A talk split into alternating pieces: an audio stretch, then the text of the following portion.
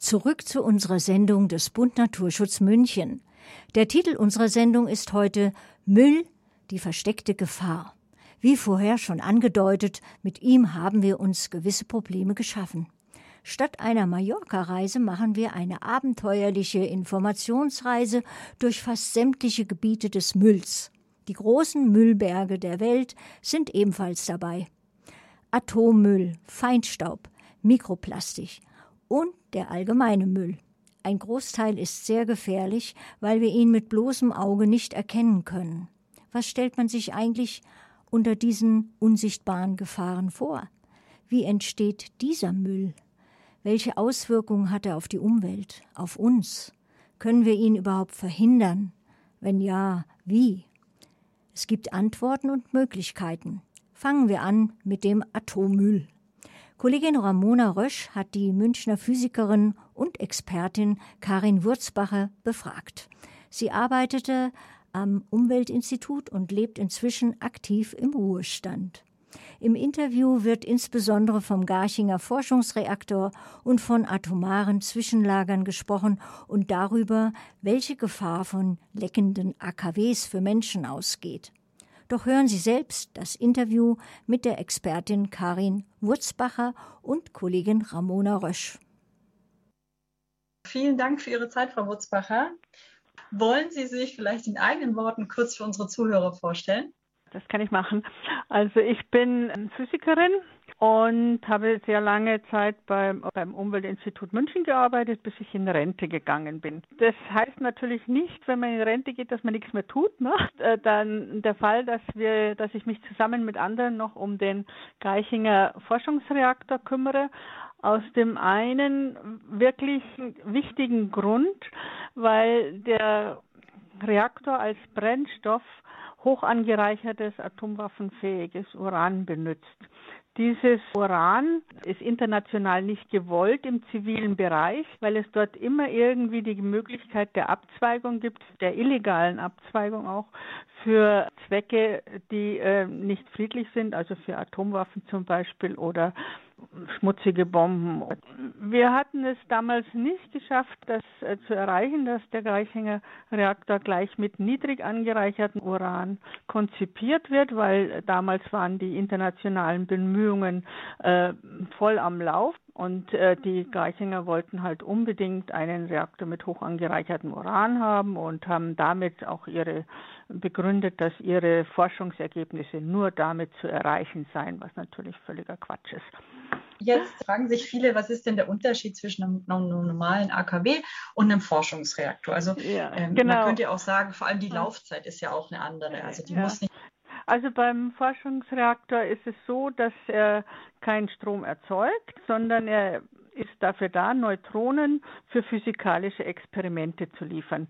Diese Neutronen erzeugt man durch Kernspaltung und dazu braucht man ein Brennelement genauso wie in einem Leistungsreaktor. Dieses Brennelement sieht in dem Fall auch anders aus, weil es wichtig ist, in einem bestimmten Umfeld sehr viele Neutronen davon abzuziehen und mit Strahlrohren dann zu Experimenten zu leiten. Das ist an sich nicht verwerflich, aber wenn man dann ähm, eben waffenfähiges Uran dafür einsetzt, dann fängt es eben schon an, problematisch zu werden, weil dieses Uran, das fällt einem ja nicht einfach so zu. In, in Fall von Garching äh, kommt es aus Russland. Es hat lange Transporte äh, übers Meer oder Flug oder was weiß ich dann muss es in Frankreich in eine Fabrik gebracht werden, in Südfrankreich, wo ein Brennelement daraus hergestellt wird und dann kommt es wieder per Transport nach Garching zurück. Das sind also viele Stationen. Dieses hochangereicherte Uran ist sehr viel unterwegs und man kann sich vorstellen, dass natürlich, bei, wenn Begehrlichkeiten bestehen von, von irgendwelchen Ländern, dass man da schon Möglichkeiten sucht, das abzuzweigen. Sogar vom Max-Planck-Institut hier ist sogar jemand äh, verurteilt worden, weil er eben ähm, Bauteile für Tritiumherstellung und Tritium also weitergegeben hat an, an unsichere Staaten.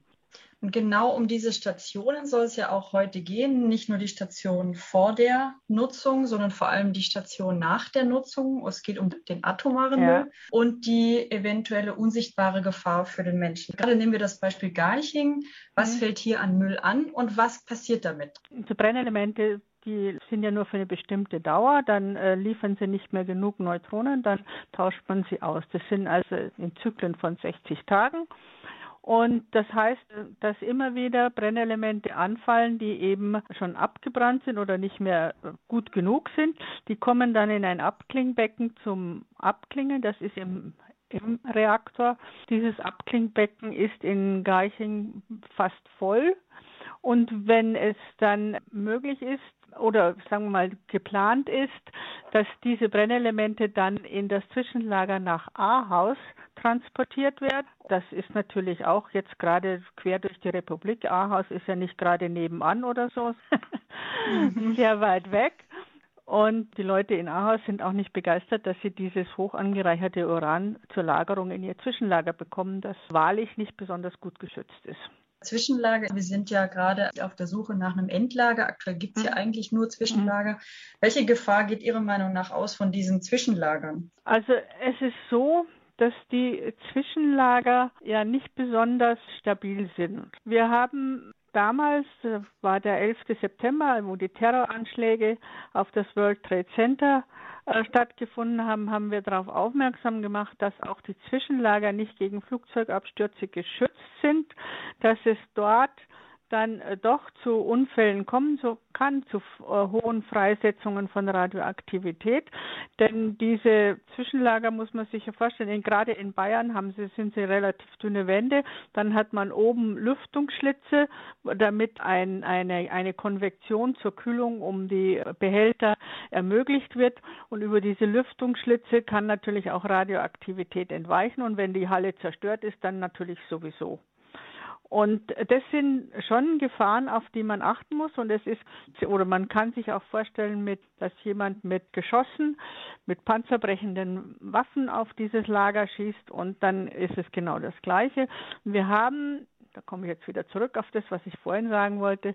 Wir haben ja schon ein Urteil, nämlich in Brunsbüttel, dass das Zwischenlager nicht genehmigt, nicht genehmigungsfähig ist und die Genehmigung zurückgenommen wurde vom Gericht, weil eben diese Fragen nicht geklärt sind. Ich ja. habe das auch nochmal nachgelesen. Die Endlager, die jetzt geplant werden, sollen ja. künftig bis zu 500 Jahre mindestens den, die Stoffe, die sie beherbergen, äh, mhm. rückführbar halten. Für wie realistisch halten Sie, dass die jetzt, die jetzigen Zwischenlager irgendwie geräumt werden können? Ähm, ja. dass alles, was dort in, beinhaltet ist, dann später in Endlager überführt werden kann. Also es muss so sein. Es ist eigentlich der einzige Weg, sagen wir mal gleich vorneweg. Aber es dauert noch lange, bis wir ein Endlager gefunden haben, bis der radioaktive Teil umgepackt ist in extra Behälter, die in, die in, das Endlager gehen können, bis alle nacheinander transportiert werden, ins, ins Endlager eingeführt werden, werden viele, viele Jahre vergehen. Man geht auch davon aus, dass vor 2050 es wahrscheinlich nicht möglich sein wird, schon ein Endlager betriebsbereit zu haben. Und ja, es ist keine Sache von heute auf morgen. Wir haben also 18 Atomkraftwerke oder so in, in, in etwa gehabt. Alle haben sie Zwischenlager, alle sind äh, viele Jahre betrieben worden, haben dementsprechend äh, viele Behälter und äh, die müssen alle sorgsam behandelt werden und in das Zwischenlager verbracht werden. Ja, ich glaube, weniger als 50 Jahre zivile Nutzung und äh, mehrere mhm. Zehntausende von Jahren dann ähm, Mülldeponie. So ja, schaut es ja, wahrscheinlich ja, aus. Gen ja, genau. Ich meine, es sind halt schon Stoffe dabei wie äh, Plutonium und, und andere, die erstens mal eine Giftigkeit haben, die auch drinnen bleiben müssen, die auch nicht so gelagert werden dürfen, dass das ein Bergwerk ist, um das rauszuholen. Das sind alles Fragen. Vielen Dank für das heutige Gespräch und Ihre Zeit. Bitteschön.